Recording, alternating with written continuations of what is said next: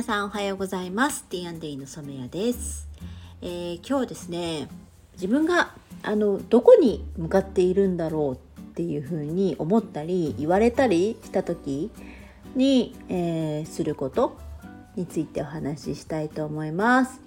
えー、私もですねいろいろとあの事業をやっているのでまあ、どこに向かっているの？なんていうことを言われることがよくあります。まあ、それはねあの私があの思いとか自分のあの考えをうまくお伝えできてない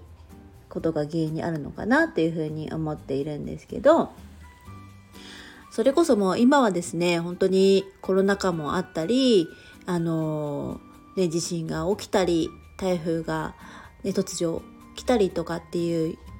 世の中でですね何が起こるかわからないですよね。まあ、そんな中であのどこに向かうっていうのをあのこう明確に表現できる人ってそんなに多くないと思うんですよ。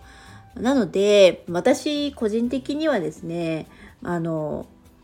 どこに向かってもいいかなと思ってるんです。でその日楽しいこととかその、えー、目指していることとかに向かってもうひたすらもう歩んでってほしいなと歩みたいなというふうに私個人としては思ってます。でえーと、ど何をやるにしてもですね言葉には、明確にできなくてもその自分の行動の奥底にはですねあの行動を起こす、うん、理由っていうのがあると思うんですよね。でそこを深掘っていくのが、まあ、今やってる私のコンセプトワークとかその、えー、立ち返るっていうこと振り返るっていうことなんですけど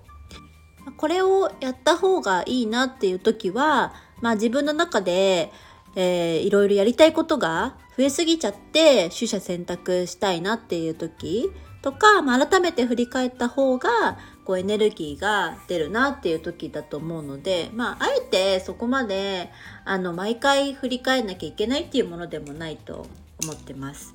なので、あのー、もうですねやりたいことが見つかったなってという状況であのやれる環境が整っていたらですねもうまず行動に移してみて、えー、後悔なくやってみるっていうことをして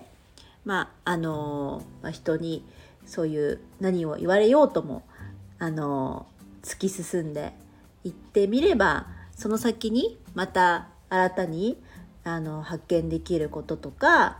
えー、やっぱり私ってこういうことがしたいんだなってあの分かることもあると思うのであのね、これから、えー、何か始めたいと思っている方とか